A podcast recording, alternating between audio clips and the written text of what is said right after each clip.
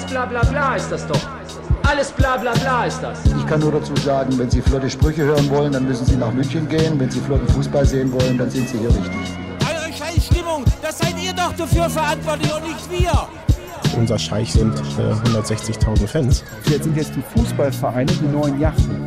Wir haben viel über die Diversity-Binde geredet und letztlich schaffen wir das selber nicht quasi wirklich, wenn es wirklich um Werte geht, das umzusetzen. Ja, siehst du die Runde da? Und dann habe ich einfach spontan mal gesagt, Rudi, das wäre doch eigentlich was für dich. Wenn die Männer erfolgreich sind, dann leisten wir uns halt auch mal eine Frauenmannschaft. So, können wir jetzt dann zum, zum seriösen Teil kommen, oder? Was soll denn das ein Helm?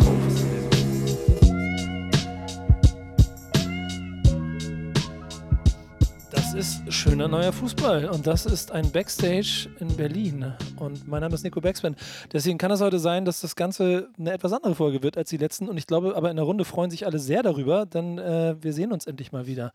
Es ist das Huxleys. Ich bin auf Tour mit einer Band, die heißt Revolverheld und begleite die, weil ich eine Dokumentation drehe und habe gesagt, ich habe keine Zeit für einen Podcast diese Woche. Tut mir leid. Daraufhin haben dann äh, Konstantin, Tommy und Kai gesagt, okay, dann kommen wir einfach in Backstage und nehmen auf.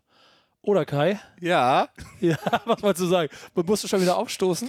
Vielleicht. Ja, okay, das alles mal gucken. Äh, normalerweise fange ich die Frage hier mal, ähm, äh, stelle ich jedem eine Frage. Deswegen stelle ich dir mal die erste Frage in diese andere Richtung. Heute Revolverheld.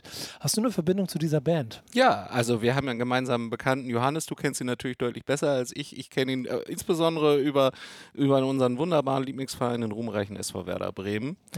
Äh, und da hatten wir schon den ein oder anderen guten Austausch zu. Und äh, ja, Schön hier zu sein. finde ich schon. Also ich habe auch nichts gegen Revolverheld. Ich finde, dass die machen gute Musik. Sehr gut. Ähm, Huxleys ist der Ort, wo wir sind. Tommy, was sind so die härtesten Geschichten, die du in diesem Laden im Backstage erlebt hast?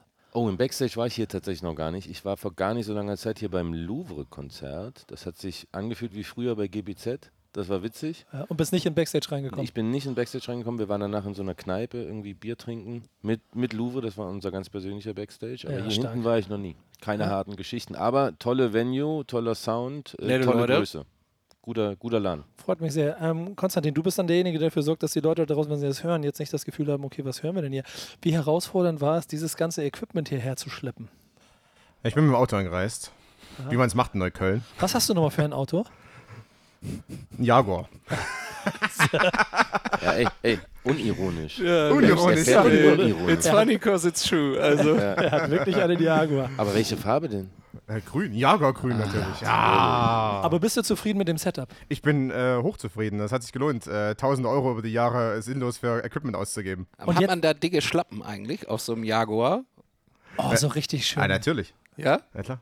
Aber das ist dann aber, äh, falsch. aber Heck Heckradantrieb, das ist äh, die ist- Herausforderung beim, beim Schnee. Ja, beim Schnee, beim Berliner Schnee. Beim Berliner Schnee ist hart. Vielleicht auch äh, eine Beim Erweiterung zum Disclaimer. Nico. Ja. Es ist eine Tonspur, das heißt, wenn wir husten oder Kai aufstößt, weil er schon das 16. Heineken trinkt hier neben mir, Oder ein anderes, eine andere Biermarke, die sich gerne melden kann, wenn ihr wollt. Heineken Becks. ist es natürlich, jetzt war nur ein Synonym, könnte Ja. irgendwas sein. Ähm, und natürlich die Tür können wir hier nicht schließen, weil wir den Code nicht kennen. Das heißt, da kann jederzeit jemand reinkommen, Und wenn, ich, ge- wundert euch. und wenn ich Getränke abstelle, klingt es so. So. Naja, das ist, das ist alles noch okay. Ihr müsst ja wissen, bei normalen Ausgaben, ihr wisst nicht, wie viel ich da äh, Flaschenklirren auf der Tonspur von Kai Rippe entfernen muss. Eigentlich war ich alles stumm, wenn er nicht spricht, weil das im Hintergrund nur kling, kling, kling. So, Aber- also, aber fangen wir- es, ist, es ist angerichtet. Und genau damit, wir haben eben jedes Mal eine News. Wir haben, wir haben als Folge uns ein bisschen was anderes überlegt heute, da kommen wir gleich zu. Das ist aber die News der Woche im Prinzip, die schon ein paar Tage alt ist, die aber nicht winderspannend, äh, minder spannend ist. Und wir, wir müssen mal anfangen. Tommy, unsere News ist, da wurde ein äh, türkischer Supercup wurde abgebrochen. Was weißt du darüber? Ja, ich weiß sehr viel darüber, weil der Konstantin hat uns den Link geschickt. Ich habe auf den Link geklickt und es war nirgends zu erfahren, warum. So, dann habe ich noch eine, äh, eine Hürde genommen oder versucht zu nehmen und habe nochmal gegoogelt und auch da stand nicht warum. Und dann habe ich einfach aufgegeben und habe gesagt, ja, wird schon stimmen. Ich habe auf jeden Fall auch so ein bisschen dazu gelesen, habe ungefähr verstanden, warum. Irgendwas mit Spielern und so und wer sich und habe mit Leuten drüber geschrieben, wo richtig so, okay, da ist mal richtig Haltung gezeigt worden. Kai, ist, ist bei dir was angekommen? Weißt, hast du ein ungefähres Bild, was da los war? Ja, ich, da, wir reden über den Supercup in Saudi-Arabien, der Genau. abgebrochen wurde. Äh, ich habe es auch gelesen, aber ich habe es gerade nicht präsent. Perfekt. Und deshalb ist ja Konstantin und der mit anderen Worten, also ich würde auch sagen, der stabilste Schnauzer am Raum. Ähm, kannst du uns ein bisschen was von dem an Informationen geben, was zum Beispiel Tommy fehlt? Okay, es hat gerade sehr, sehr, es war gerade sehr, sehr laut. Ich glaube, alle Wir sind, wissen, dass wir sind in einer Venue und hier Ja, wird Musik gespielt. Richtig geil. Äh, genau, also der, der türkische Supercup äh, sollte wie manch anderer Supercup von anderen Ligen äh, nicht zu Hause stattfinden, sondern das Spiel zwischen äh, Galatasaray und Fenerbahce sollte in Riyadh stattfinden, am 29. Dezember. Allerdings haben sich dann die Vereine kurz oder am Tag selber darauf geeinigt, wir wollen nicht antreten, weil uns die äh, saudischen Veranstalter untersagen, Plakate und Banner von Kemal Atatürk zu, zu zeigen. Man muss dazu wissen, 1923, Republiksgründung der Türkei nach dem Zerfall des Osmanischen Reiches. Wir befinden uns im 100. Jahr. Jeder weiß, dass der Fan dieses Podcasts ist. Ist Geschichtsunterricht. Äh, Ich wollte gerade sagen, alle, ich denke, alle unsere Hörerinnen und Hörer haben zumindest die 12. Klasse gemacht. Aber das ist total lustig, weil genau das habe ich nämlich auch da gelernt. So. Und ich habe gemerkt, okay, da steckt ganz schön viel Politik drin. Eben, also man darf natürlich nicht vergessen, Osmanisches Reich, Saudi-Arabien, da gibt es äh, historische Konflikte schon immer. Es gab ja auch mal den Osmanisch-Saudischen Krieg 1814 und äh, auch danach die Grenzkonflikte. Das Osmanische Reich hat sich ja häufig äh, mehr oder weniger um Saudi-Arabien herum äh, geschlängelt, äh, von den Grenzlinien her, viele, viele Jahre. Ähm, also da gab es immer Konflikte zwischen diesen beiden Ländern. Und ähm, das Feiern der Republiksgründung, das äh, sahen die saudischen Organisatoren in Riyadh, also sag mal, mehr oder weniger die Regierung und Regierungsstellen, ihm ungern und wollten das eigentlich nicht, dass auf ihrem Grund und Boden Kemal Atatürk als der Vater der türkischen Republik gefeiert wird. Und da haben Fenerbahce und Galatasaray dann entschieden, dann treten wir nicht an.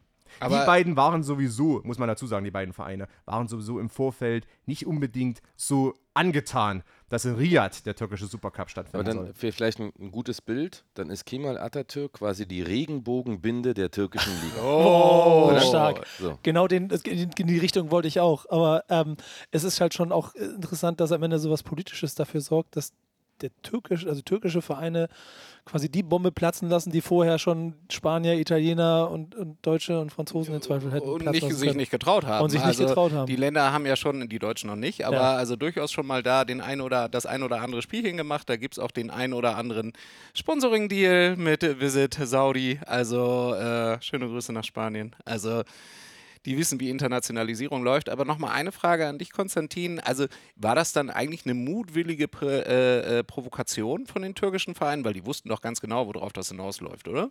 ich sag mal, ich führe dazu noch Hintergrundgespräche in den nächsten Tagen, aber was ich zumindest schon weiß, ist, dass ähm, man es irgendwann, irgendwann auf die Spitze kommen lassen hat. Mit Niklas Füllkrug? Ja, und dem saudischen Prinz. genau, mit Fü- Füllkrug, nee, eigentlich mit Duxch, weil der In, natürlich. Investigativjournalist Eckner.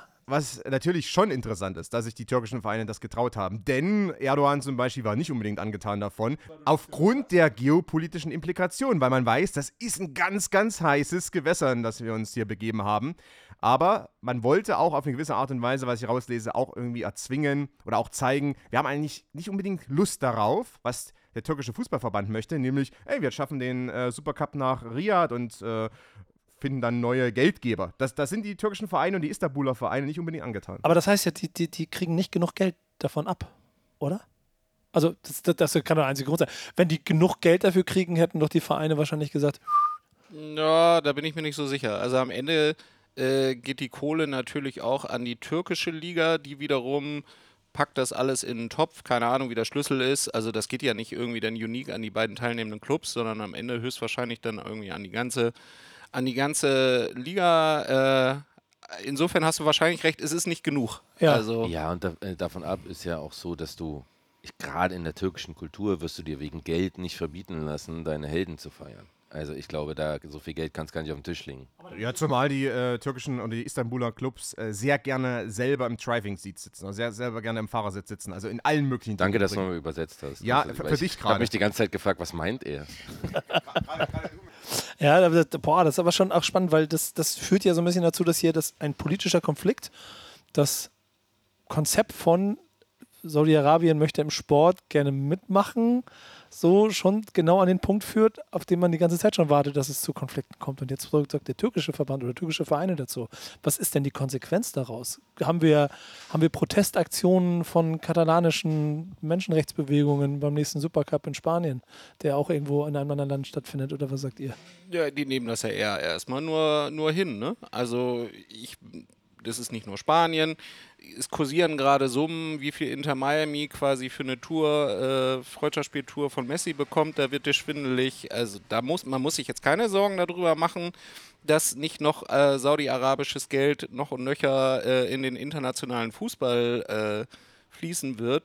Und mein Bauchgefühl ist, äh, dass die meisten äh, Märkte das gerne annehmen werden. Ich würde nicht den Fehler machen und das so als initialen Protest werten, Nein, weil überhaupt nicht. äh, es ist, also weißt du, äh, wenn man sagt so, ey, äh, wir, wir enthaupten ständig Menschen, das ist in Ordnung, aber wenn das Kemal Atatürk-Poster verboten wird, da ist jetzt wirklich eine rote Linie überschritten. Also ich glaube, das hat einen zutiefst historischen und kulturellen Hintergrund und der ist jetzt nicht unbedingt äh, ein, ein Vorbild für andere Nationen, dass sie da jetzt irgendwie protestieren. Nee, aber es ist vielleicht das erste Mal überhaupt, dass ähm, jetzt Saudi-Arabien auch, also ein wenig die Position, äh, die ja äh, das Königreich sich geschaffen hat durch diese Investitionen und dass man eben diese ganzen Veranstaltungen anlockt, dass man wirklich mal politisch gegen irgendwas vorgeht oder mal so eine politische Kante zeigt. Weil ganz ehrlich, bei diesen Boxkämpfen, die jetzt auch vor kurzem wieder waren mit Anthony Joshua und so weiter, die, die lassen mehr oder weniger alles durchgehen. Also die lassen auch das Benehmen aller Westler durchgehen. Ne? ja, die haben, also Saudi-Arabien hat ja im Grunde alles fallen lassen, was Richtig. sie da so haben, um zu sagen, okay, Leute, jetzt seid ihr Ja. hier am Start. Aber eben in dem Fall das erste Mal eigentlich so richtig, weil auch bei anderen, auch in Katar zum Beispiel, also beim Turnier selber war da wenig, wo die jetzt irgendeine Linie am Ende gezogen haben. Aber jetzt Saudi hat das erste Mal ähm, eine Linie gezogen. Allerdings natürlich auch ein sehr spezieller Fall, weil die türkisch-saudischen Beziehungen sind natürlich nochmal ganz, ganz andere als jetzt nochmal die äh, westeuropäisch-saudischen Beziehungen. Also natürlich äh, zwischen den Ländern gibt es historische Spannungen, die gibt es jetzt zwischen Deutschland und Saudi-Arabien ja eigentlich. genau, wir verkaufen nur Panzer an die. Eben. So, Wir, wir, werden- wir werden das Ganze auf jeden Fall beobachten. Äh, und äh, wir haben ja zum Glück unseren Investigativjournalisten an unserer Seite, der durch Hintergrundgespräche es vielleicht noch zu einem größeren Thema hier machen kann. Und vielleicht die ganz große Bombe in diesem äh, Format, in diesem Investigativformat hier auch platzen lassen kann. Genau, man sieht die Brille, sie steht hier sehr gut. Wir haben aber natürlich wieder ein Hauptthema und ich sage euch, wie es ist, Leute da draußen und auch hier in der Runde. Ich hatte nicht so viel Zeit, mich dieses Mal mit in die Vorbereitung mit einzubeziehen. Und jetzt sitze ich hier und habe hier einen ganzen großen Fragenzettel gekriegt. Ich habe gedacht, wir machen ein Hauptthema, über das wir sprechen. Wir diskutieren irgendwas aus, suchen irgendwie die, die, die wirtschaftliche Seite, die Fanperspektive und die journalistische Seite. Und jetzt haben wir einfach hier einen Fragenzettel mit Themen rund um das Jahr 2024. Ist es das, was ihr wollt? Wollt ihr wirklich einmal über dieses Jahr reden? ja, natürlich. Also wir wollen Prognosen, steile Thesen, Einschätzungen, vielleicht aus verschiedenen Sichten, wenngleich wir ja eigentlich beim letzten Mal gesagt haben, hm, brauchen wir diese Rollen noch? Ja. Das wollen wir auf jeden Fall abgeben, nur um dann zum Ende des Jahres zu sehen, dass nur ich recht hatte und ihr alle falsch lag. Gefällt mir sehr gut, auf jeden Fall. Wir Ähm, müssen vor allem, glaube ich, ein bisschen timeboxen. Wir haben elf äh, Fragen und irgendwann äh, geht das Konzert gleich hier Ja, dann los. Also unterbreche ihn doch einfach weniger, dann sind wir auch schneller fertig. Ja, So. Wenn, wenn, ich, wenn ich keinen Bock mehr habe, drücke ich auf Aus. Ganz einfach. Konstantin muss ich gucken, ob der sich darauf konzentrieren kann, Fragen zu beantworten. Der, der fummelt an der Technik rum. Ja, ganz so, man muss sich das jetzt so vorstellen, für, weil ihr hört, ihr hört uns ja nur und seht uns nicht. Draußen vor diesem Backstage steht die Band Revolverheld, will sich dringend umziehen. und wir sagen, Moment, wir sind gleich durch, nur noch elf, Elf Fragen. Fragen. Ja, sorry. Jungs, wir sind gleich soweit. Ja, Wir müssen noch mal ganz kurz über Saudi-Arabien und den türkischen Supercup ja sprechen. so, wir kommen jetzt zum Punkt. Fangen wir an. Wer wird Meister? Und wer steigt ab? Und äh, es tut mir leid, Tommy, aber wir reden nur über die erste Liga. Gut, aber dann darf ich wenigstens anfangen. Meister wird natürlich wie immer der glorreiche FC Bayern München, es sei denn, Bayer Leverkusen macht so Oh, weiter, wie sie weitermachen. Mach, hör, das ist die So, beschissenste nein. Antwort, die du Aber es wird kannst. natürlich wie immer der FC Bayern, da bin ich mir ziemlich sicher. Äh, Ich kann auch verstehen, wenn da jeder glaubt, ähm, ein bisschen Hoffnung am Horizont zu sehen mit Bayer Leverkusen. Aber das wird natürlich nicht so sein, vor allem wenn Borussia Dortmund so schwach ist, wie sie gerade sind. Ähm, Auch da schaudert an Plättigol, Neuzugang, Sancho. Wollte Herzlichen grad sagen. Glückwunsch, willkommen zurück in der Bundesliga. Der wird sicherlich wunderbar. Und wer steigt ab? Ähm, das ist natürlich völlig klar. Es ist der äh, erste FC Union Berlin. Und der Rest ist dir egal, ne? Der ist Nee. auf Platz 16 bis 18. Die steigen nur, nur die steigen ab. Nur die. Alle anderen dürfen bleiben, nur die steigen ab. In Wahrheit und Murphys Gesetz ähm, werd, äh, werden wir natürlich eine Relegation gegen den ersten FC Union spielen. Boah, das ist natürlich aber noch das schönste Szenario, das das ist das schönste und kann. schlimmste Szenario zugleich. Ich weiß nicht, ob ich dieses Spiel überleben würde. Wäre das dann zweimal ausverkauftes Olympiastadion eigentlich? Ja, das ist eine gute Stimmt. Frage. Wie geil ist das Dann denn? spielen wir einmal an der alten Försterei und einmal an der neuen Försterei.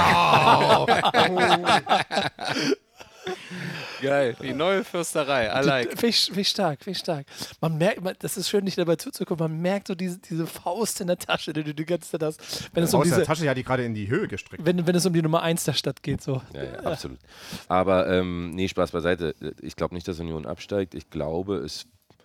Ja, Köln muss schon gucken, ne? Muss man sagen. Auch Bremen muss natürlich aufpassen. Ey, reiß dich mal ein bisschen zusammen. Ja, jetzt, okay? ganz vorsichtig. Also, ich übernehme jetzt mal Du an der übernimmst Stelle. jetzt mal Frage Nummer eins: Wer steigt ab und wer wird Meister? Ich fange mal mit dem Meister an. Ich glaube tatsächlich an Leverkusen. Ähm, Warum nicht mal Leverkusen? ja, warum nicht mal Leverkusen? Ey, die Geschichte wäre doch schön, ganz ehrlich. Und jetzt hat auch noch Real Madrid gesagt, wir brauchen ihn nicht. Behaltet ihn mal, Leverkusen. Haben sie, ne? Angelotti hat verlängert. Ja. Ganz sowas nicht. Angelotti hat auf Verlängerung Ja, aber das, das, hei- das heißt ja auch, er, er geht da nicht hin. Das heißt, jetzt gibt es, gut, es gibt vielleicht ein bisschen England, aber Nee, also äh. Leverkusen im Übrigen, also Leverkusen intern, die oberen im sportlichen Bereich gehen davon aus, dass Alonso Minimum noch ein Jahr bleibt und wenigstens ein Jahr Champions League mit Leverkusen Sagen das deine Hintergrundgespräche mit den Oberen? Das sagt ein ganz, ganz hoch angebundener sportlicher Verantwortlicher bei Bayern. Ich mache mal meine Frage weiter. Rainer Kallmund, ja. Genau. Also Leverkusen wird Meister, absteigen wird äh, Mainz. Und äh, ich würde mich wundern, wenn Köln es schafft dieses Jahr. Mainz steigt ab und womit? Mit Recht?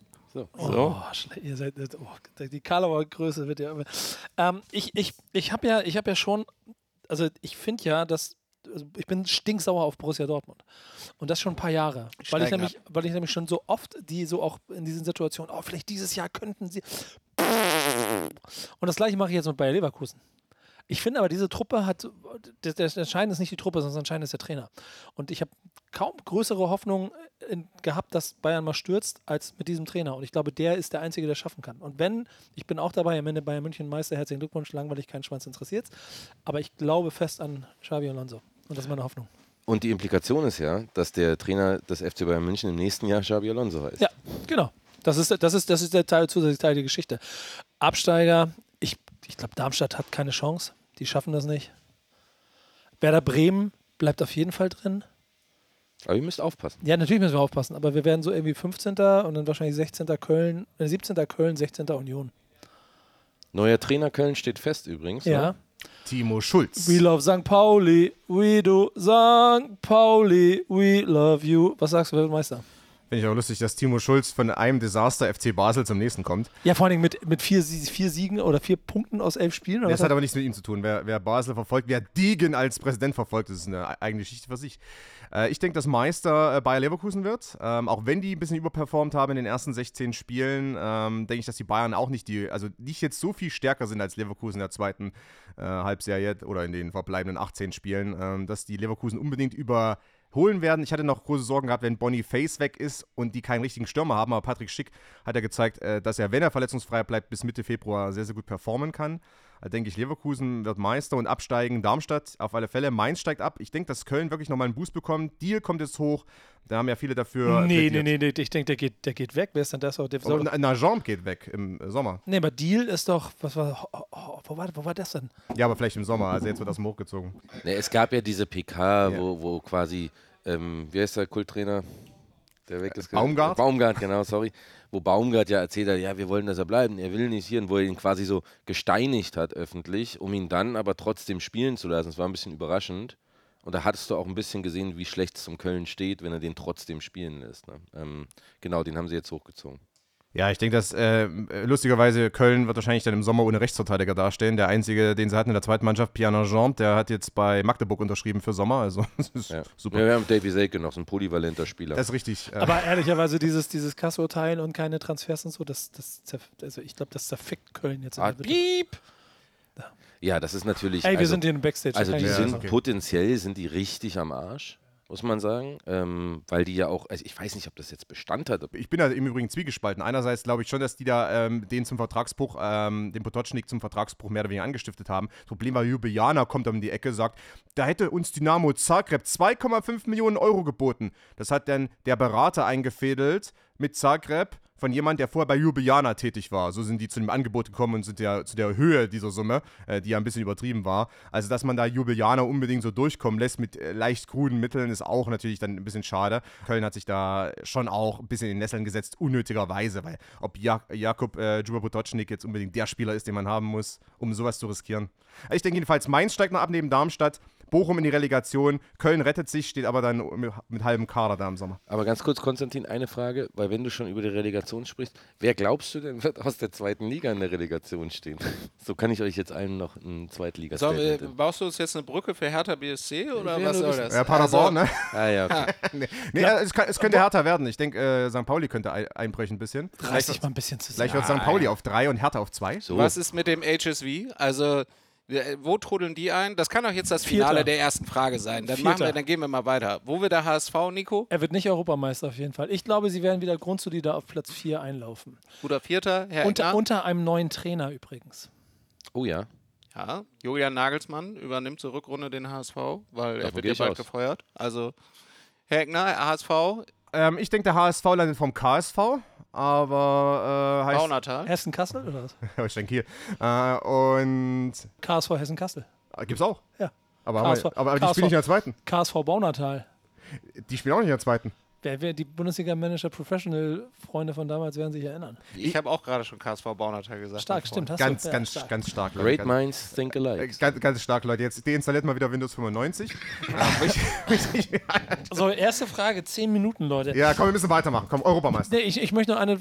Glaubst du ernsthaft, dass Hertha aufsteigt? Nee. Gut, danke. Ähm, Europameister. Das machen wir jetzt bitte in einem Satz. Nee, ein Wort, komm.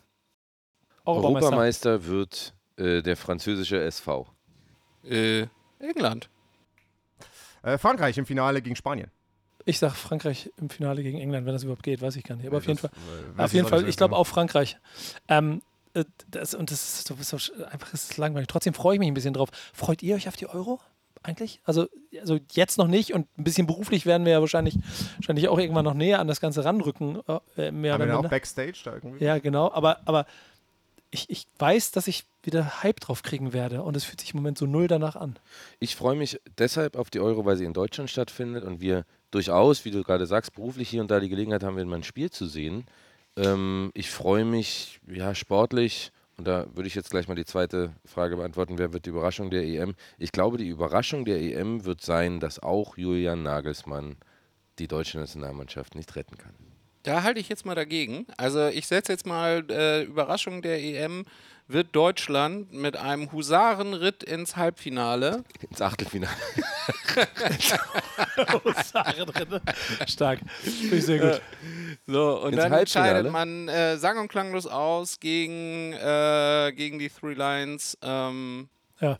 Aber dann eine wichtige Frage, die ich daran knüpfen muss, ist, wer sind denn der Poldi und der Schweini dieser Nationalmannschaft? Sind das, Duxch, sind das Duxch und Füllkrug? Ja, die hässlichen Vögel. Ja. Ah, dafür ist Duxchi vielleicht, da fehlt ihm so ein bisschen der Schabernack. Also Füllkrug hat ihn ja. Äh, ich sag mal so, Klostermann und Tar sind's nicht. Ich hab da, und ihr nehmt es mir bitte nicht übel, wenn Fabian Reese dieselbe Rückrunde spielt, wie er die Hinrunde gespielt hat, wird dann, er trotzdem nicht Nationalmannschaft. Dann wird er mitfahren, ja. hat es ja nicht weit und der hat nämlich wirklich Potenzial, der mit seiner ganzen Art und wie er ist, wirklich da zum Fanliebling zu werden. Fährt, fährt mit? Kennt er jemanden oder was? Also. nee, der fährt mit uns. Der macht vielleicht Backstage eine, Aufga eine Aufnahme äh, im also Leipziger du, Zentralstadion. Es hat ein halbes Jahr gedauert. Es hat, es hat ein halbes Jahr gedauert bei dir, Tommy. Und schon, du bist schon so ein verblendeter Herder Zweitliga-Fan wie die ganzen HSV. Die will mal was. Ja, boah, der, wenn der, boah, Glatzel, Nationalmannschaft. Ah, naja, gut. Dritte äh, Frage. Haben wir in deiner Abwesenheit. Nee, äh, äh, doch, ja, du hast auch schon äh, gesagt, über, ne? Überraschung, äh, denke ich, dass äh, Ungarn die Überraschung wird. Die haben eine relativ leichte Gruppe mit Deutschland, Schottland. nee, aber die haben, die haben äh, Soboslai und ein bisschen was dahinter, was wirklich gut sein kann. Und äh, die Connection zwischen der Mannschaft und dem Trainer funktioniert. Die haben die Unterstützung. Die werden München spielen. Ganz, ganz viele Ungarn werden da sein. Äh, der ganze schwarze Block mit äh, seinen politisch sehr Ja. annehmbaren Botschaften wird auch vor Ort sein. Äh, Endlich, super. wird die, Ultras da. endlich super, wird ja. die gute Aufbauarbeit von Lothar Matthäus Früchte tragen. Also und die ungarische Nation wird endlich den Triumph einfahren, den sie eigentlich Danke, schon Lothar. immer, ja wirklich, wo sie immer kurz davor war. Danke Lothar auf dem Banner. Äh, nee. Äh, äh, also ja, also ich habe ein bisschen Angst um die deutsche Nationalmannschaft, sehe ich ganz genauso. Überraschung kann ich sonst null einschätzen. Ich hoffe auf Schottland.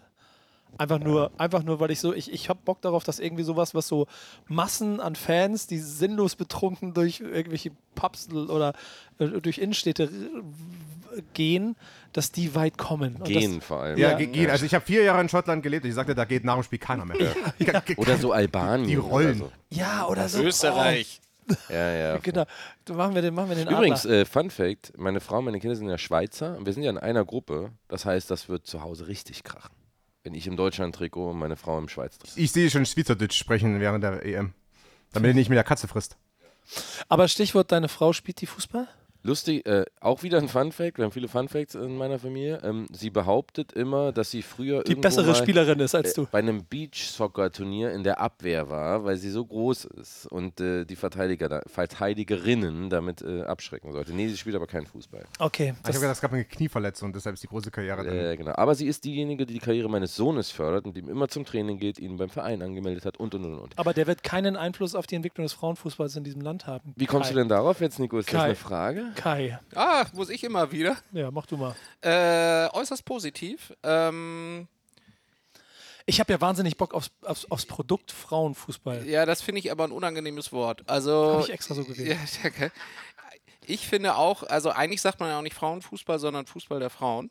So. Und man sagt auch dann Fußball der Herren, um hier auch ganz politisch korrekt zu bleiben. Tatsächlich finde ich es jetzt mal aus einer Vermarktungsperspektive ziemlich interessant, weil es gibt schon relativ viele Brands, die sich eigentlich dem Thema Fußball abgesondert haben und keine Lust mehr darauf haben. Und jetzt im Frauenfußball oder Fußball der Frauen etwas Neues sehen, was es halt im Herrenfußball nicht mehr gibt. Also es ist werteorientiert, es ist familienorientiert.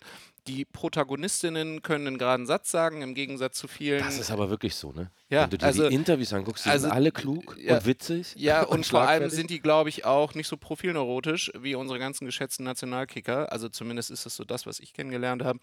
Und äh, es ist tatsächlich eine andere Positionierung als der Herrenfußball und das bietet echt extrem viele Chancen. Also wir merken es bei uns bei Sport 5. Also es gibt eine große Euphorie für das Thema Frauenfußball, äh, geschlechterübergreifend. Alle haben Bock auf dieses Thema. So, es fehlt im Moment noch die Reichweite, aber thematisch funktioniert es gut. Und eine Sache noch, Nico, also im Moment merkst du zumindest aus einer Brandsicht, dass, dass eher nur das Thema funktioniert, die Plattform Fußball der Frauen und nicht so stark ein einzelner Club. Vielleicht noch so ein bisschen Athletinnen wie Julia Gewinn oder so, weil die halt, wie gesagt, telegen sind.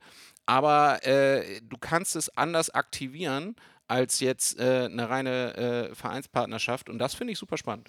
Aber das wäre ja vielleicht mal ein Job, auch so für so eine Agentur, die sich im, im, im Sport so, so auch marketingtechnisch einen Namen macht, so ein bisschen mit dafür zu tun, dass die Kurve mehr Leben kriegt.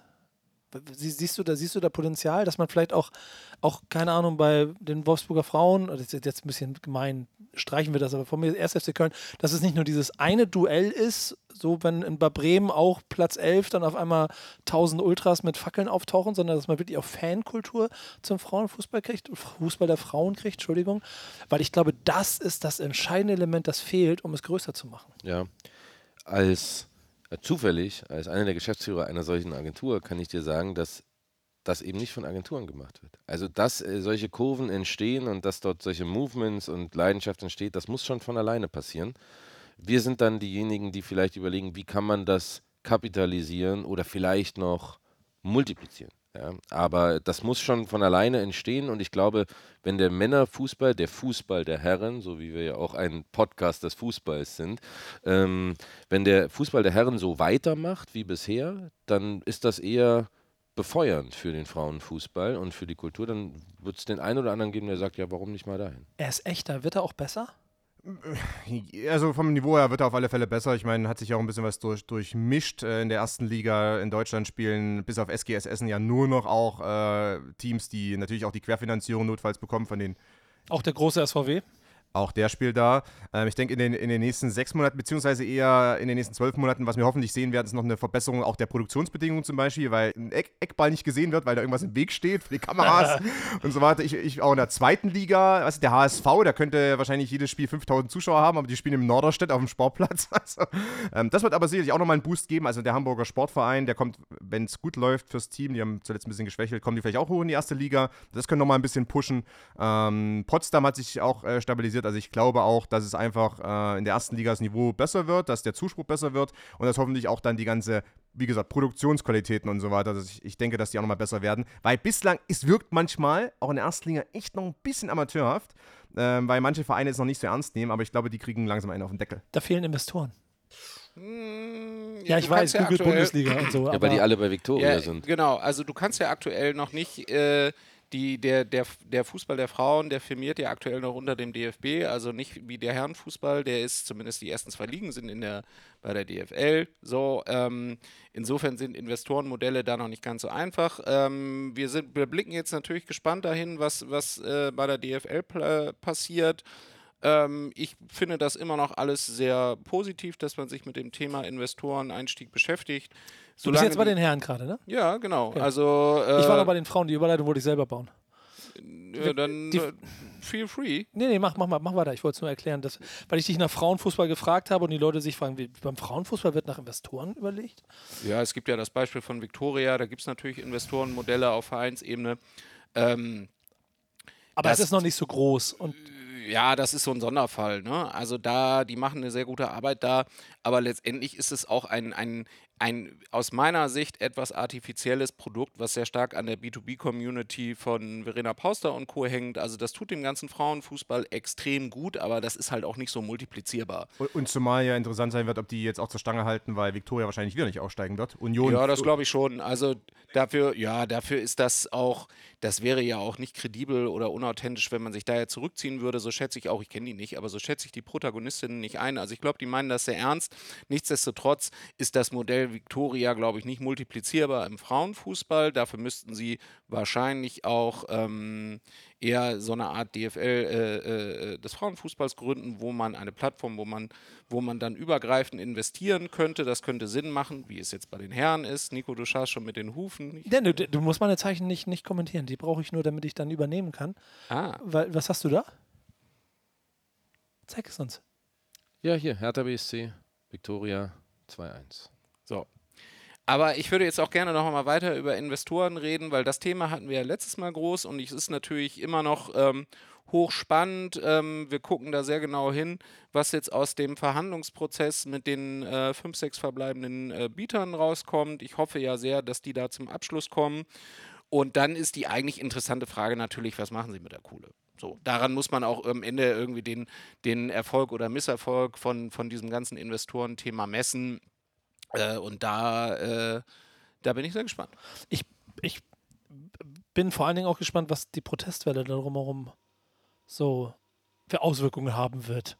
Denn dass das kommt und dass da jemand irgendwie Geld geben wird und dass es einen Investoren dir geben wird, das steht ja alles sehr klar, das passiert. Die, die Parameter, da wird ein bisschen dran gefeilt und das wird da Dinge geben, die gehen über die Grenzen hinaus von dem guten Geschmack, den die Fans für sich selber als Red, also, also als rote ähm, irgendwie definiert haben. Was passiert dann? Haben wir, ein, haben wir ein echtes Problem zwischen Fans und, und Bundesliga bald? Oder ist es vielleicht egal, weil dann, also dieses, mir schwebt immer dieses Paris-Beispiel vor mit der im Prinzip dann irgendwann ausgetauschten Kurve. Da steht ja jetzt nicht mehr das, was vor zehn Jahren noch PSG supportet hat und trotzdem ist das ein kompletter Mob. Ja am Ende genauso, ne? Ja, genau. Also, das ist ja. Ja, das ist äh, noch was anderes. Ich finde, da sind ja meistens, das, das, ja, das sind, aber da sind ja, da sind ja schon, da sind auch Leute, die können sich das, aber da sind ja nicht so diese Fankurve, da haben sie ja wirklich Kurve und Ultras quasi ausgetauscht.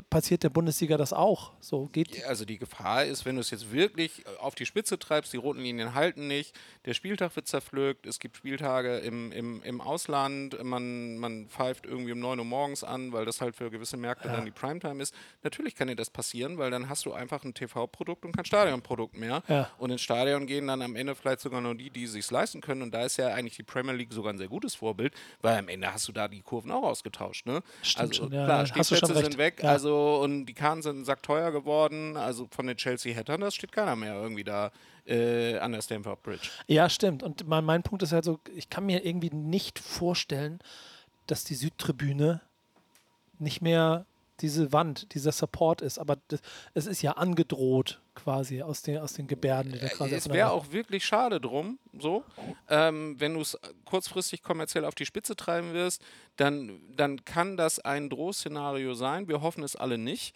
weil es halt irgendwie das langfristige Alleinstellungsmerkmal der Bundesliga und der einzelnen Vereine natürlich total gefährden würde. Dann wärst du nur noch eine Liga unter vielen und du wirst am Ende mit, sagen wir mal, mit solchen Mitteln wirst du das Rattenrennen gegen die saudi-arabischen Ligen, auch gegen die Premier League, wirst du ja nie gewinnen. Du musst ja irgendwas anderes machen, um wettbewerbsfähig zu bleiben. So, und da könnte man sich natürlich diese Fankultur oder die DNA der Teilhabe über Vereine, über 50 plus 1 und natürlich über fanfreundliche oder Stadion-fanfreundliche Anstoßzeiten auf jeden Fall behalten. So, da müssen alle äh, äh, Leute, die in den Entscheidungen ähm, involviert sind, natürlich auch das nötige, äh, die nötige Weitsicht, Rückgrat, you name it haben. Ähm, weil wenn du nur auf die kurzfristige Monetarisierung gucken willst, dann macht es immer mehr Sinn, den, den Spieltag zu zerpflücken. Nico, ich habe ja in der letzten Folge alles dazu gesagt.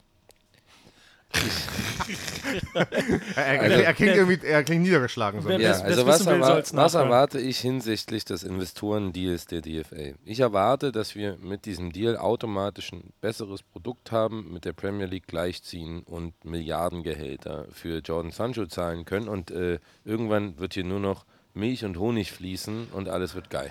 Ich, ich ist so geil, ich, wie, wie ich dich selber dabei ertappt habe, gerade wie du Kai zugehört hast, ohne ihm zuzuhören und gedanklich schon ganz woanders warst. Das hat man dir richtig angemerkt. Ja, Wie also ein richtiger Oppositionspolitiker. Ja. Die, genau. Die, ähm, die Diskussion ist ja auch müßig. Wir werden es sehen. Ich glaube, es wird, es kann in keinem, also es kann für niemanden von Interesse sein, dass es zu, einer, zu einem Kräftemessen kommt. Fans versus Liga. Aber kommt es zum Kräftemessen?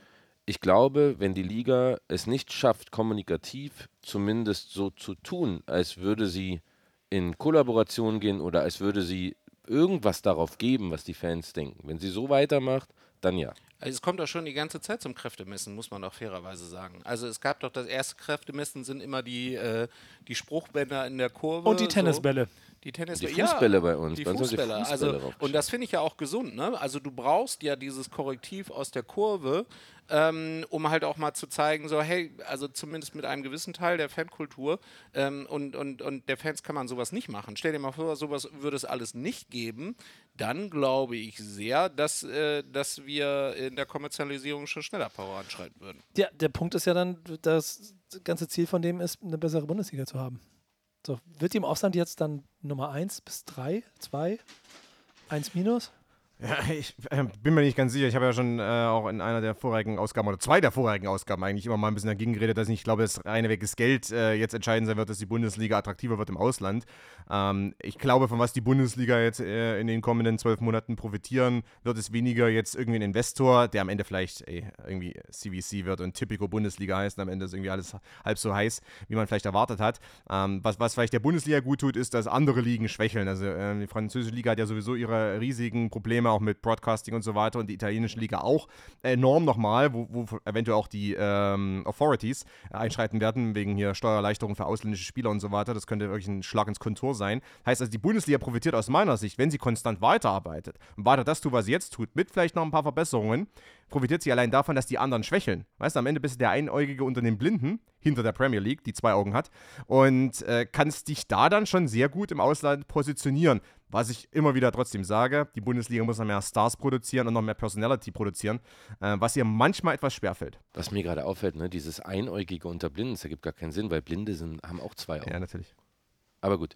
Ähm, ich glaube, die Frage ist, wenn du sagst, inwiefern kann die Bundesliga ihre Position verbessern äh, im internationalen Vergleich, was brauchst du eigentlich dafür? Ne? Äh, und da sind wir wieder auch bei dem Punkt, ich wiederhole mich von der letzten Folge. Ich glaube, dass eine Liga oder dass eine Maßgabe dafür, ob eine Liga interessant oder erfolgreich sein kann, ist, wie spannend sie ist. So, und wenn, wenn der Deal und die TV-Rechte-Gelderverteilung und, und, und dazu führt, dass wir immer stärkere zwei Vereine da oben haben und der Rest halt irgendwo da rumdümpelt, dann kannst du noch so viel Geld da reinstecken, dann wirst du niemals mit den großen Ligen mitmachen. Wenn du aber eine Liga hast, von der alle sagen, scheiß mal auf die Premier League, wir haben eine Liga, da kann jeder jeden schlagen, wie wir es immer über die zweite Liga sagen, da ist jedes Jahr ein spannendes Titelrennen dann können wir davon profitieren, ja. Aber aktuell, all die Maßnahmen, die wir treffen, führen nicht dazu, dass wir eine spannende Liga haben, sondern dass wir eigentlich dasselbe wie, wie jetzt nur haben, bloß ein bisschen mehr sophisticated und näher dran an den Umsätzen. Ich meine, das Problem ist auch so ein bisschen, dass du ja, äh, ich sag mal, wenn du jetzt Bayern beschneiden würdest, ne, auf der anderen Seite, äh, es ist auch schwierig, ne, weil Bayern ist die eine Marke, die im Ausland irgendwie zieht, also äh, auch bei irgendwelchen ausländischen Sendern oder dergleichen. Eine bajuwarische Bar Mitzwa quasi. Ja, okay. ja, richtig. Richtig. Das, das ist aus meiner Sicht schon ein Riesenproblem. Wenn du die jetzt beschneidest und vielleicht BVB auch noch, ähm, beschneidest du die einzig beiden Clubs, die wirklich momentan zumindest irgendwas bedeuten, außerhalb der deutschen Grenzen, wenn wir ehrlich sind. Du sollst die ja nicht beschneiden, du sollst die anderen stärken. Ja, aber ich kann mit, also ich kann damit auch relativ viel anfangen, weil ähm, ich glaube auch, dass du auf der sportlichen Ebene kannst du, wie gesagt, diesen, diesen Wettkampf eigentlich nicht gewinnen. Und gerade das, was du gesagt hast, Tommy, also was die Premier League ja wirklich auszeichnet, ist ja durchaus Spannung. Ne? Da gibt es unterschiedliche Meister. Natürlich hat jetzt irgendwie Man City ein paar Mal gewonnen, aber also das ist ja immer noch ein ganz anderes Niveau als irgendwie die ganzen anderen Ligen. Äh, siehe Frankreich, siehe, äh, siehe Deutschland, die sind halt langweilig. Ne? Also und deshalb glaube ich schon, dass eine Route zum, für mehr Attraktivität im Ausland kann natürlich irgendwie mehr, mehr nationaler Wettbewerbsfähig oder mehr nationaler Wettbewerb sein. Dafür müsstest du, genau wie du gesagt hast, irgendwie die inländischen TV-Erlöse irgendwie anders verteilen. Das hätte zur Folge, dass Bayern und Dortmund international weniger konkurrenzfähig sind, aber das Produkt Bundesliga wäre wahrscheinlich besser vermarktbar, in meinen Augen. Kannst du sowas irgendwie in der DFL durchkriegen, dieser Dortmund und, und Bayern zentriert scheint, sage ich mal, puh, schwierig.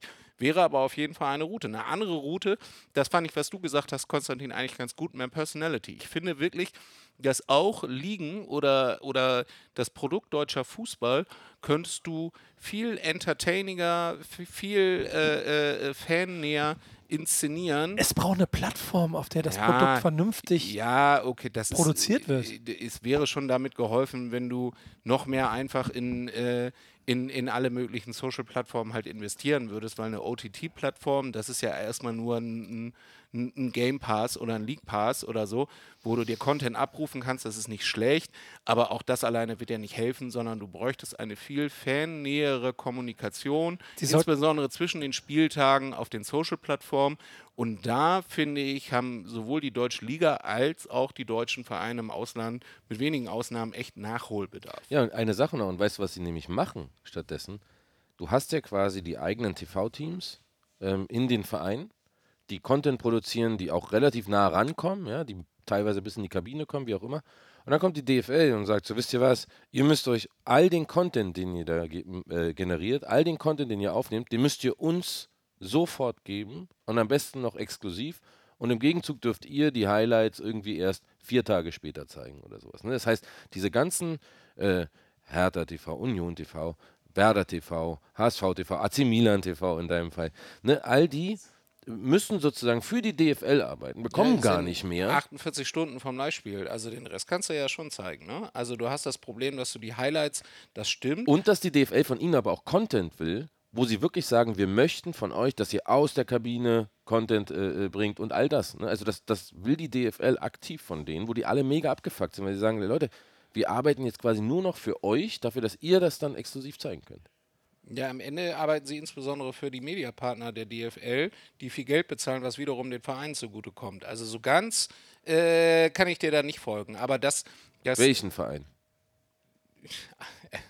die insbesondere von dem Mediageld bevorzu- bevorzugt werden. Das ist alles richtig. Ähm, aber nichtsdestotrotz glaube ich, dass ein Schlüssel für eine bessere Auslandsvermarktung, aber auch für eine bessere Wahrnehmung des deutschen Fußballs, vielleicht auch national, insbesondere in einer fannäheren Kommunikation auf den Social-Kanälen liegt, insbesondere zwischen den Spieltagen, weil gute Live-Kommunikation inklu- inklusive Highlights gibt es viele. Da hätte ich das Gefühl, da könnte man noch mehr machen. Eine Frage, Nico. Ich hoffe, du nimmst es mir nicht übel. Angenommen, wir beschneiden Bayern München und Borussia Dortmund. Ich, bin- das nehme ich dir nicht übel. Weil die in die An- Super League so, gehen. Angenommen, wir würden das. Was wäre denn eine Alternative für die beiden Vereine? Das sind die Momente, da, weißt du, da, da bist du glücklich, da bin, da, bin ich, da bin ich stolz einfach auch, weil du merkst, die Kinder werden flügge. Sie denken mit. Tommy ist groß geworden. Ja. Ja, genau. Ich bin der Ähm, Pontifex, wenn man so will. Dieses Thema Super League ist ja in meinen Augen die Lösung für all unsere Probleme. Denn eigentlich haben wir ja so, so viel Nervereien in allen Ligen und wir gucken ja trotzdem alle Champions League und dann sind wir genervt davon, dass es das gibt und dann gucken wir trotzdem halb. Wir kotzen darüber und gucken trotzdem Real Madrid oder, oder keine Ahnung, Manchester City gegen PSG. Du, du schaltest es trotzdem ein und dann kriegst du es trotzdem mit. Das heißt, das Produkt funktioniert ja. So, Kai, herzlichen Glückwunsch, du und deinesgleichen. Ihr habt da das Richtige gemacht und es funktioniert. Aber die Super League ist in meinen Augen die, die einzige Lösung und das sage ich die ganze Zeit, oben abschneiden, alles in einen Topf packen und daraus die Super League machen. Aber passiert das jetzt eigentlich oder kriegen wir irgendwo rechtliche Probleme, weil sie jetzt doch alle Weil sie was machen. ja, also Gerichtsurteile Ja dafür gut, aber wenn sorgen, wir uns dass Gerichtsurteile anschauen, ich meine, das ist halt nicht unbedingt, äh, die Aussage ist nicht unbedingt, dass die Super League jetzt übermorgen ähm, stattfinden wird. Ich meine, man nee, hat ja vor, vor allem, weil ja auch einfach dann 85 Vereine direkt Ja. gesagt haben, wir sind gar nicht dabei. Richtig. Also, ja- weißt du, was entscheidend ist? Die Super League und irgendwelche Macher, wie auch immer, weißt du, A22 oder wer auch immer, ähm, die müssen erstmal den Vereinen irgendwas offerieren, dass die sagen, okay, das ist es wert, ja, das Modell ist es wert, jetzt hier in dieses Fegefeuer hineinzugehen, eventuell Fanproteste auf uns zu ziehen, eventuell in den Krieg zu ziehen mit unseren nationalen Verbänden, mit der UEFA und der FIFA und eventuell noch Gerichtsprozesse.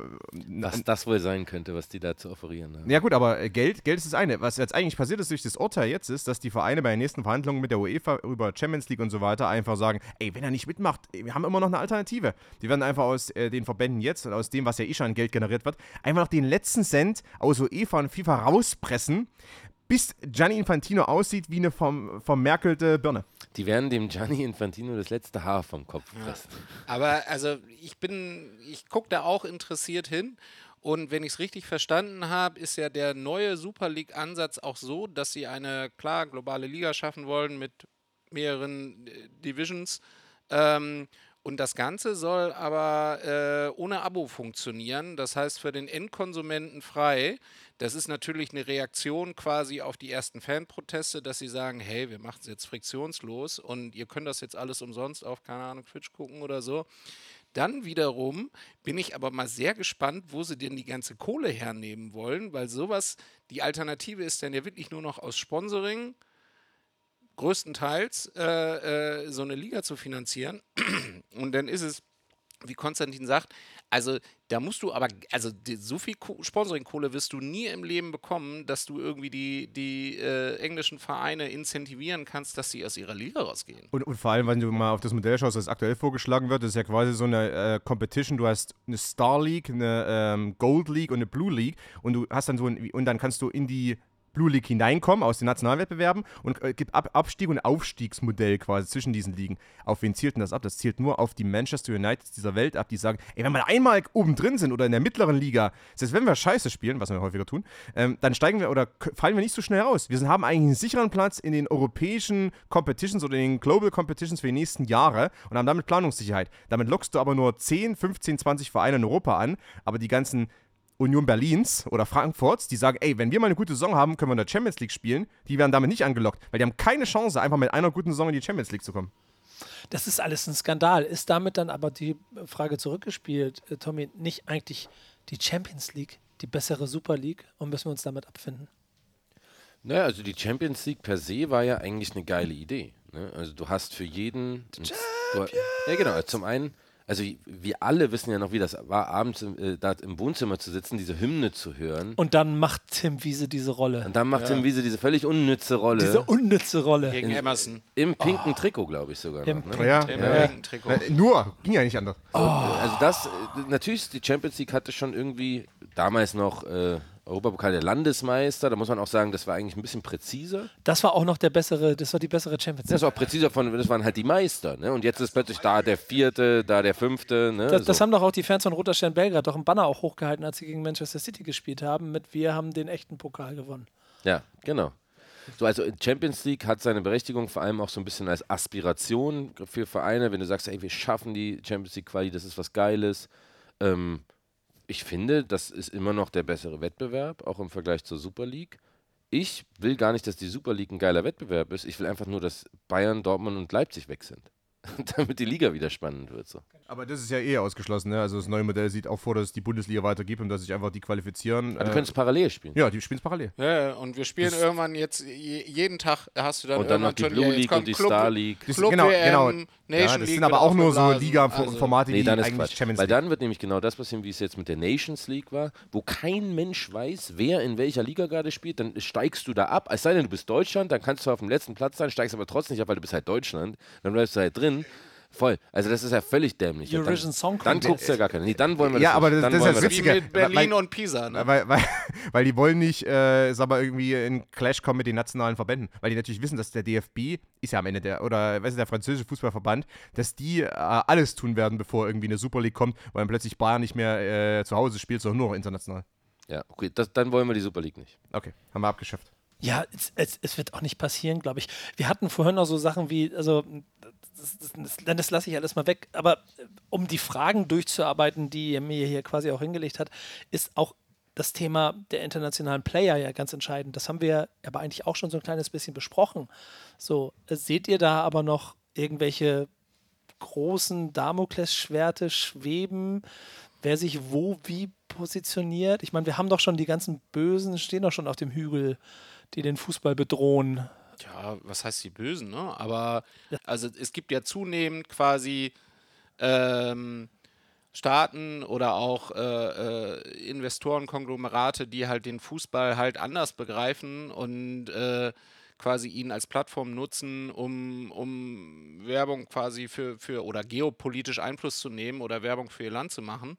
Ähm, und wie gesagt, mit solchen ähm, mit solchen äh, Institutionen wirst du ja als Fußballverein, als Liga, vielleicht sogar nicht mal als Verband äh, tatsächlich konkurrieren können. Ne? Weil also die Mittel sind, sind nahezu unerschöpflich und die hebeln dir natürlich äh, jedweden Wettbewerbsgedanken, Financial Fair Play und so, das hebeln sie dir ja alle mehr oder minder äh, aus den Angeln. Ähm, was man ja auch, äh, ich glaube, wer ist nach Football Leagues gesperrt worden? War es nicht Man City?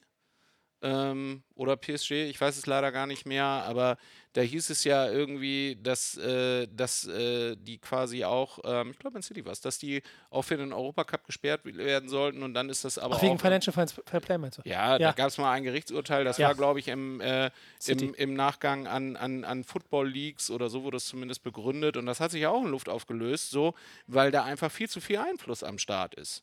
Und ähm, das finde ich schon halt bedenklich, wenn halt irgendwie der, die Plattform Fußball, die wir ja alle irgendwie so lieben mit all ihrer Kultur, all ihren Fehlern und aber auch allen ihren emotionalen Seiten, halt einfach äh, genutzt wird, halt für solche geopolitischen Spielchen, das halt einfach Müll, ne?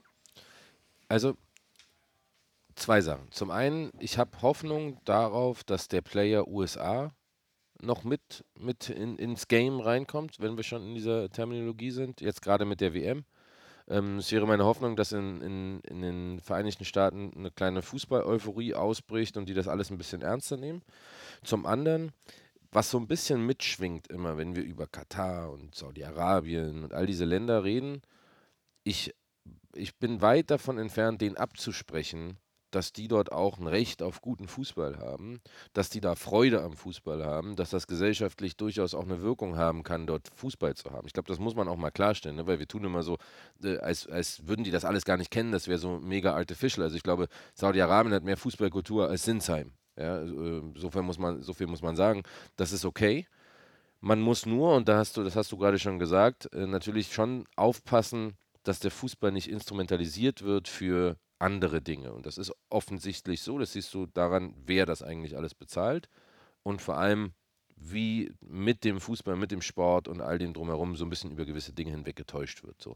Da muss man aufpassen. Solange das so ist, solange dieser Fußball dort mit Geld zugepumpt wird, aus dem alleinigen Grund, um sich zukünftig auch auf anderen Feldern in Europa finanziell bereichern zu können, um darüber hinwegtäuschen zu können, dass dort keine Regeln gelten, für die wir hier in Europa lange gekämpft haben, dann ist scheiße. So. Grundsätzlich wird Saudi-Arabien, wird Katar, werden die, die reichen Länder Player sein in diesem, in diesem ganzen Thema. Ich gehe auch fest davon aus, dass sich das nicht mehr ändern wird. Und das wiederum sorgt ja auch so ein kleines bisschen dafür, dass man mit den Begebenheiten umgehen muss. Und das, und wir sind ja schon alle hier so zwei, drei Tage länger dabei. Das klassische Modell von dem Fußball, den wir vielleicht auch noch Anfang der 2000er für uns gelebt haben, wo ja selbst die Champions League noch ein romantisches Feld war, wo es immer mal wieder andere Sieger gegeben hat oder, oder sich Dinge entwickelt haben, die Fußballromantik waren. Davon entfernen wir uns in den letzten 20 Jahren ja massiv. Und dazu gehört ja aber auch, dass diese Player, die im Game sind, wir ja auch alle vielleicht gar nicht so, die jetzt immer mehr zuordnen, aber jahrelang nicht zuordnen konnten, weil da gab es einen Verein, der hatte ein Logo, wir wussten, wo er hingehört. Jetzt, äh, Tommy, bist du ja, und das muss, den Ball muss ich ja wieder rüberspielen, du bist ja Fan von einem Verein, von dem wir ja gar nicht wissen, ist es jetzt eigentlich der, also ist, ist jetzt eigentlich das der Verein oder ist das nur ein Farmteam? Ist es.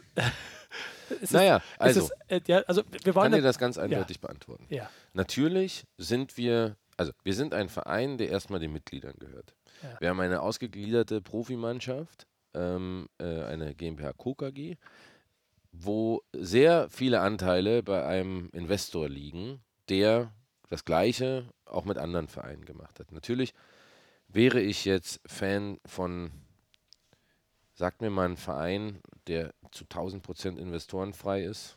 St. Pauli. Gut, aber die haben Gazprom gehabt, das ist mir unangenehm. St. Pauli. St. Pauli. Wäre ich jetzt äh, äh, St. Pauli-Fan, könnte ich durchaus verstehen, nachvollziehen, verstehen, ohne Verständnis zu entwickeln, dass man sagt, ey Leute, worüber redet ihr? Ihr gehört doch genauso jetzt zu diesem System. Und das stimmt auch. Es war aber keine, keine Wahl der Mitglieder oder Fans, wir wurden da nicht gefragt. Ne? Also insofern will ich mich dafür nicht rechtfertigen. Aber natürlich sind wir jetzt Teil davon. Und natürlich werden, wenn wir, wenn Fabi Rehse, ich kann es nur. Der wird sehr häufig im Podcast Ist ja auch scheißegal. Wenn wir jetzt Spieler, Spieler XY haben, der geht völlig durch die Decke. Halb Europa jagt den. Natürlich wird Triple Seven dafür sorgen, dass der bei Everton landet. Ist doch völlig klar. Ist das scheiße? Ja. Habe ich da irgendwas mitzureden? Nee. Aber es könnte Geld in die Kassen von Hertha spielen, das dafür sorgt, dass vielleicht der nächste Schritt gemacht werden kann. Äh, Kai, wie würdest du es als Werder-Fan sehen? Würdest du gerne Werder Bremen in der Rolle von Hertha in einem anderen Modell eines Multi-Club-Ownership-Systems Ja, wirklich sehen? nicht. Also ich finde schon, da verkommt wirklich auch der Fußball ganz schön krass zum Business, weil nach meinem Verständnis sind ja diese, diese MCOs sind ja insbesondere ähm, aufgesetzt, um halt über die Entwicklung von Talenten Transferwerte zu erzeugen. Weil die anderen Synergien zwischen diesen äh, Vereinen, die sind jetzt irgendwie in meinen Augen nichtig, aber du willst halt irgendwie ein System erzeugen, wo du peu à peu Spieler weiterentwickeln kannst. Die fangen mit, mit Marktwert 0 an und werden dann am Ende, in diesem Fall Fabi Rehse bei Everton, werden die auf 30 Millionen hochgepumpt, so, und dann wird er halt zu Arsenal verkloppt. So, und das ist schon, also das entspricht natürlich überhaupt nicht meiner Art, wie ich irgendwie Fußball denke und da wäre ich jetzt ungern Teil von. Das kannst du halt teilweise, hast es ja, wie Tommy sagt, echt nicht in der Hand, ne? Ey, das macht den Fußball ja halt noch mehr kaputt. Ne? Ja, finde ich schon. Also, also ehrlich gesagt, nur um den letzten Satz, dann ab Konstantin gleich. Also ich finde halt Multi-Club-Ownership-Modelle finde ich viel anstrengender, schlimmer als, als, als Einzelinvestoren in, in, in Vereine. Also das, dann verkommt wirklich der Verein wirklich nur noch zum, zum Durchlaufserhitzer für Transferwerte und, Und, das wie, wie sehr wir das kritisieren äh, im Red Bull-Universum. Ne? Die, die Überleitung wollte ich, ich wollte mit einer Frage an Konstantin beginnen. Wie viele Spieler sind von Red Bull Salzburg zu äh, RB Leipzig gewechselt? Oh, zu RB Leipzig, weil, äh, ich glaube 15, 20. Ja. Ähm, Alle natürlich in der freien Berufswahl. Ja, ja, klar. Ja, gut, andererseits hast du bei Erling, Scouting. bei Erling Haaland und äh, bei ein, zwei anderen ja auch gesehen, es muss nicht unbedingt, ne? es muss nicht unbedingt dazu kommen. Aber Ähm, dafür sind dann auch wahrscheinlich gleich Köpfe gerollt, als Erling Haaland dann in Dortmund mindestens, mindestens. Ich, ich denke, dass da auch sehr viele Dosen Das ist kein sind. Witz. Ich glaube, ich, glaub, ich meine tot ernst. Also das ist ja das Schlimmste, was diesem System passieren kann. Ja gut, aber damals, die wussten ja bei Haaland, der hatte ja eine Ausstiegsklausel, die wussten ja, auf was sie sich einlassen. Ähm, deshalb, also am Ende, und, und Haaland hätte nur unterschrieben mit Ausstiegsklausel und so weiter. Also ich glaube, die wussten dann schon ungefähr, was geht. Ähm, es ist interessant, weil natürlich im, aktuell, im, in der aktuellen Landschaft, ähm, es geht nicht immer nur um Eigentum, es geht auch teilweise um Minderheitsaktionäre. Wenn du jetzt Ineos anschaust bei Manchester United, es gibt eben nur eine überschaubare Zahl von Investmentfirmen, Hedgefonds, wie auch immer, und natürlich auch Unternehmen, die wirklich bereit sind, richtig viel Geld in die Hand zu nehmen, richtig rein zu investieren. Äh, äh, weil der CEO das unbedingt möchte und dergleichen. Und dadurch entwickeln sich natürlich auch solche MCOs. Was wir noch nicht so häufig sehen, ist das, was jetzt Bayern München und LAFC machen. Die kaufen sie jetzt zusammen einen Club in Montevideo und bauen da so ein Joint Venture auf und so weiter. Das wird interessant sein, ob das 2024 dann vielleicht zum Vorbild wird und dass mehr Vereine versuchen, Farmteams zu etablieren, weil das, was einige Investoren machen, ist eher, ey, ich habe Bock im Fußball präsent zu sein ich kaufe mir einfach den Verein, den Verein, den Verein. Ob die dann zusammenarbeiten oder nicht, das ist noch eine andere ähm, Frage. Zumal es ja so ist, dass wenn ich mehrere äh, Investoren habe oder wenn ich, wenn ich äh, mehrere Clubs habe, dürfen die eigentlich in der ähm, Champions League zum Beispiel nicht aufeinandertreffen. Ne? Also gibt es ja immer noch Regularien, weil das schon ganz klar so ist, dass man eben nicht möchte, dass dann zwei Vereine, die den identischen Hauptaktionär haben, dass die plötzlich aufeinandertreffen und dass es da irgendwelche Absprachen gibt. Die Absprachen kann es aber geben auf dem Transfermarkt. Ja, Transfermarkt ist das Problem. Ich, also ich, ich frage mal für einen Freund, ne? Wir brauchen da beim so einem Verein meines Herzens mit dem Tattoo Für Johannes Oberarm. fragen wir. Ja, genau. Äh, Wir, wir brauchen da ein paar ganz gute Spieler und ich weiß nicht, ob wir das aus klassischen Mitteln hi- hinkriegen. Wenn, ähm, wie baue ich mir die scheiß Überleitung, weiß ich nicht. Ähm, ist dieser Transfermarkt gerade noch fair, wie er funktioniert und wie er läuft? Das möchte ich jetzt erstes mal wissen. Habt ihr da, habt ihr da eine Meinung dazu? Also, ich habe natürlich jetzt auch begrenzte Sicht auf den Transfermarkt. Was ich aber, was ich aber schon feststelle, ist, Das ist dass schön. wir. Scoutest du nicht privat? Nee.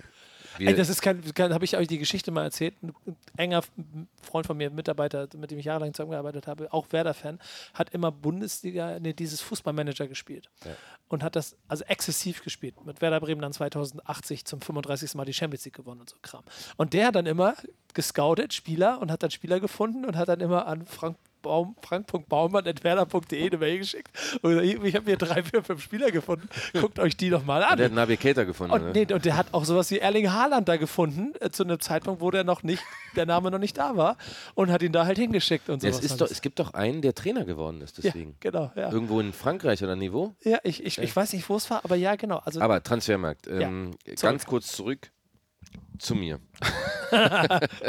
Ehrliche Entwicklung. Also ich glaube, und das vielleicht täuscht das auch, korrigiert mich, dass wir über immer mehr Laien sprechen inzwischen als früher. Also viele, ähm, ist mein Eindruck, sind gar nicht mehr bereit, äh, viel Geld auszugeben, sondern leihen sich nur noch quasi unzufriedene Spieler, um mal zu gucken, was passiert.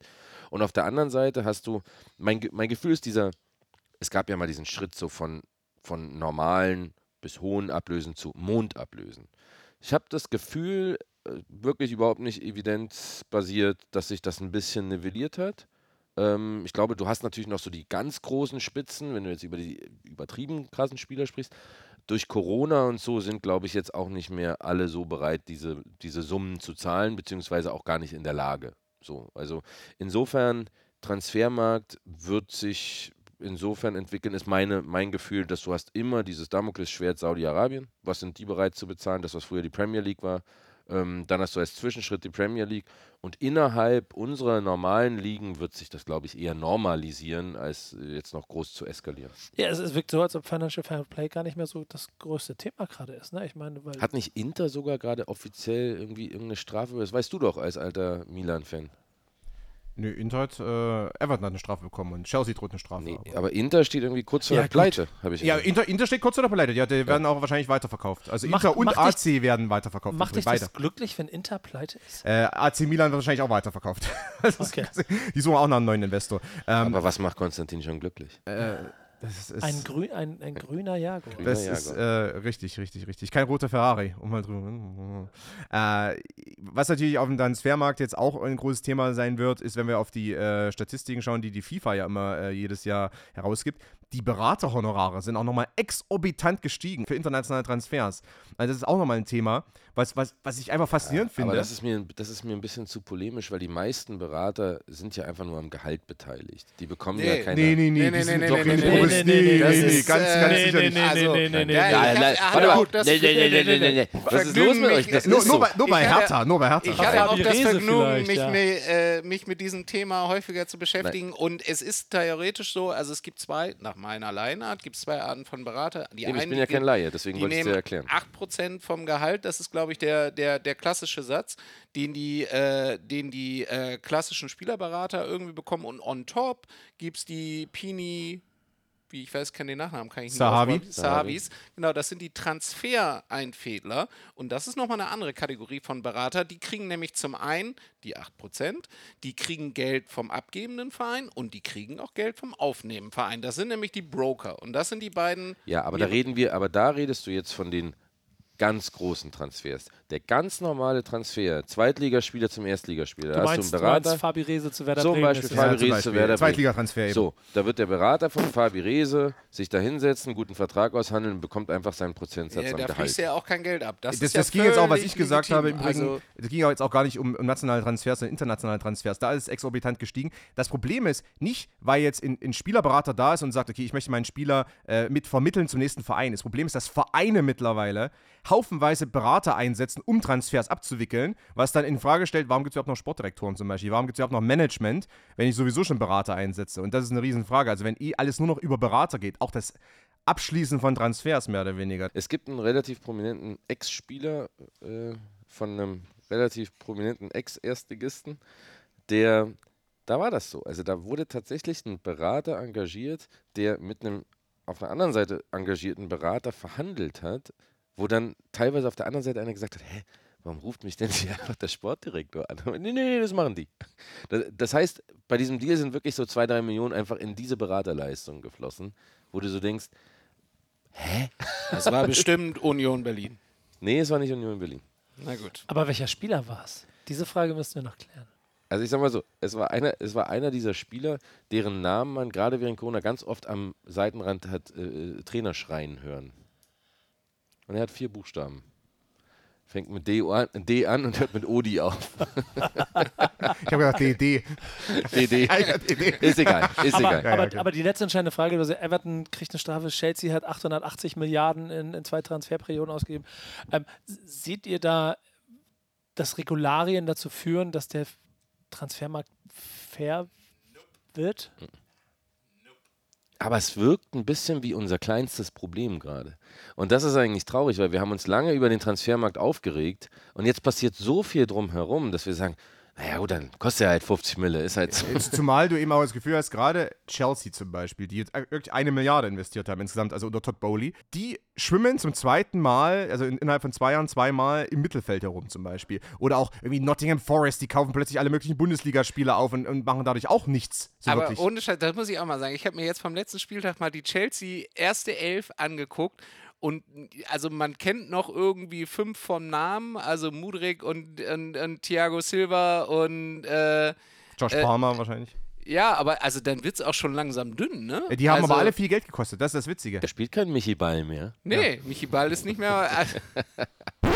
Also schön mit Deiter Hamann und Michi Ball. Wir werden das Thema also nicht hier lösen und du hast vollkommen recht, es ist vielleicht auch eins der kleineren von, auch wenn ich am ersten Spieltag der Fußball-Bundesliga schon die Saison für mich halb wieder abgehakt hatte, als Werder Bremen, der Gegner von Werder Bremen, zwei Tage vor einen 100 Millionen Stürmer äh, verpflichtet hat, der mehr Wert oder mehr gekostet hat, als Werder Bremen wahrscheinlich 15 Transferperioden ausgeben kann. Aber du hast recht, das ist nicht unser einziges Problem. Und wir reden hier jetzt seit über einer Stunde im Prinzip auch über einen Fußball mit allem, was ihn im Moment schlecht macht. Und ich frage mich, warum wir hier überhaupt die ganze Zeit reden. Gibt es eine Lösung, die ihr am Horizont seht? Gibt es etwas, was uns den klassischen Fußball nehmen und das ein neues, tolles Produkt geben kann? Meinst du Paddle-Tennis? Das uns hilft. So, das gibt Paddle-Tennis oder Dart oder vielleicht ist es ja sogar die Baller League. Ja, Kai, Kai, Tommy, Konstantin, seht ihr, seht ihr da eine Chance? Nee, also ich sehe das auf jeden Fall immer noch als gesunde Alternative ähm, zum, zum dem Fußball, den wir kennen. Und also ich blicke mit Freude darauf, wenn am 22.01. Äh, nach meinem Kenntnisstand die Baller League losgehen wird. Und ich habe schon Bock, irgendwie mir das mal anzugucken, weil ich glaube, so wie es aufgezogen werden soll, vielleicht eher so in der Street-Attitude, ähm, das lassen ja schon die ersten Videos oder, oder Content-Pieces, die man sehen kann, ähm, erhoffen.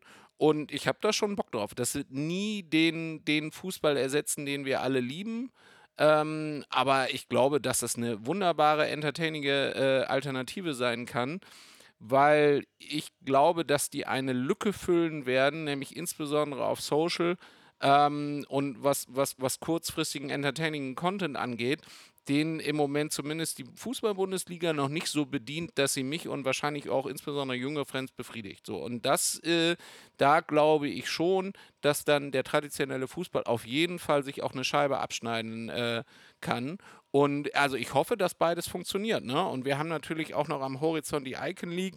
Haben wir ja auch schon irgendwie ein paar Mal besprochen. Und ich würde mich auch freuen, wenn da irgendwie zwei unterschiedlich po- positionierte Ligen entstehen. Das Street Cage Produkt äh, geboren auf Beton.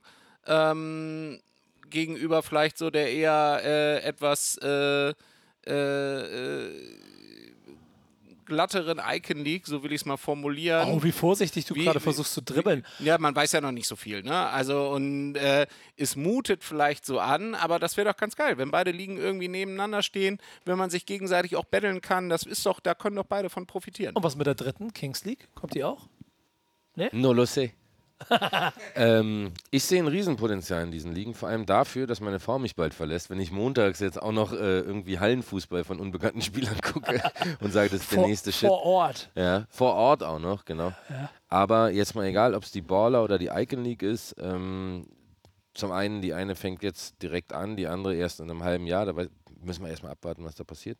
Ähm, ich glaube, wie du auch sagst, Kai, es wird kein Substitut sein, es wird nichts ersetzen. Ich glaube aber, dass das Momentum gut ist, weil viele Leute offen und bereit sind für ein bisschen was anderes.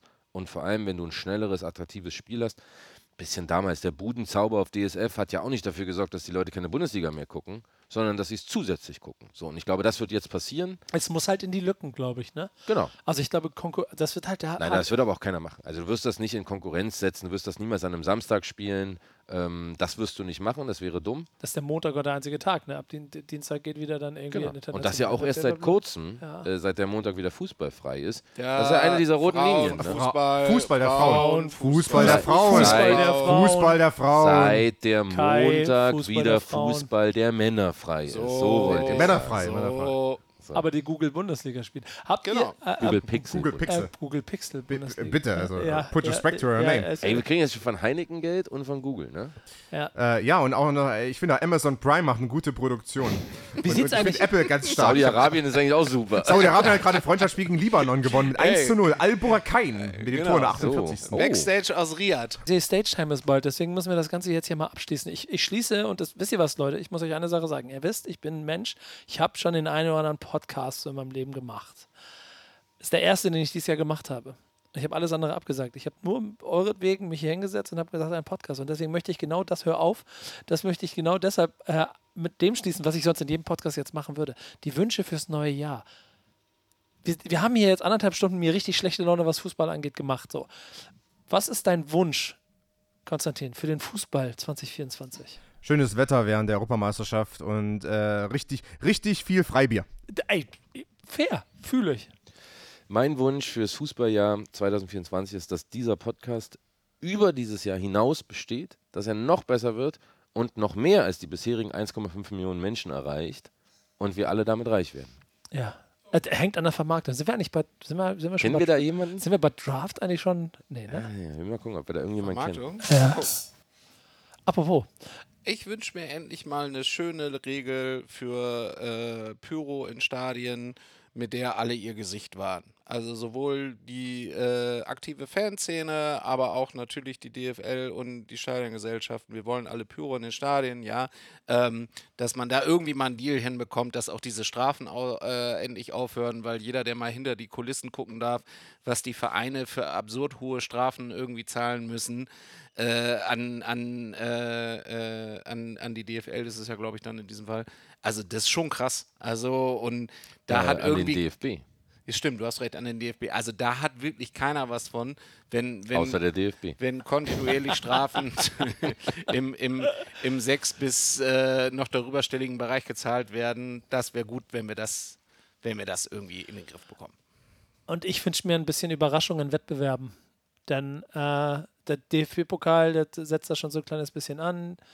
Die, da gibt es ein paar sehr, also sehr spannende Mannschaften drin. Ich finde es schön, dass das sich entwickelt. Das, deswegen hoffe ich ein bisschen auf Leverkusen, auch im Abstiegskampf. Also, ich will nicht, dass Bremen damit rumdümpelt, ne? aber ich würde es geil finden, das ist jetzt nicht, aber wenn einfach so mit Köln und Union und so einfach Mannschaften damit rumkämpfen müssen, die da nicht hin oder teilweise nicht hingehören, so ein bisschen genauso wie in der zweiten Liga wir wieder sehr, sehr viel Druck haben werden auf wahrscheinlich bis hin zu Platz, wo sind sie? 15 Schalke 04 in der Rückrunde der zweiten Fußball-Bundesliga noch eine Rolle spielen wird. Die werden wahrscheinlich nicht aufsteigen oder nicht Dritter werden, aber die werden jedem der oberen acht richtig auf den Sack gehen in dieser Saison.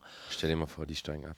Ja, nee, das, das, das, das wird nicht passieren. Bricht da, alles auseinander. Nee, da ist jetzt Marc Wilmots, der schreit, der schreit. Ja, ja. Ja, ist er schon da? Ist Ja. safe? Ja, ja, oder? der ist jetzt da. Ja. Also. Nee, der ist jetzt ja schon da. Der, der, der ist jetzt ja, der schreit jeden an, wenn, wenn das nicht.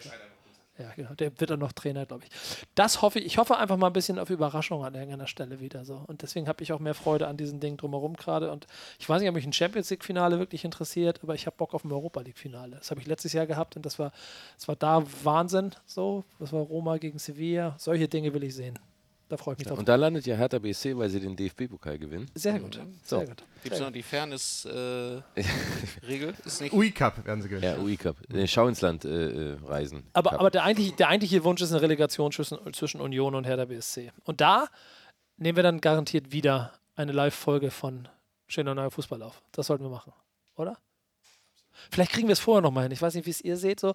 Ich habe gehört, ich bin beruflich jetzt ab und zu mal in Berlin. Ich melde mich. Ne? So, Bei mach das euch. mal. Mach. Meld dich gerne mal, wenn du in der Stadt bist. Ja. Mache ich. Und, an, Galligrü. ja. und ansonsten danke Konstantin fürs Equipment. Danke euch fürs Zuhören. Bis zur nächsten Folge. Schöner Neuer Fußball. Danke an Revolverheld. Ja. Macht's gut. Tschüss. Tschüss.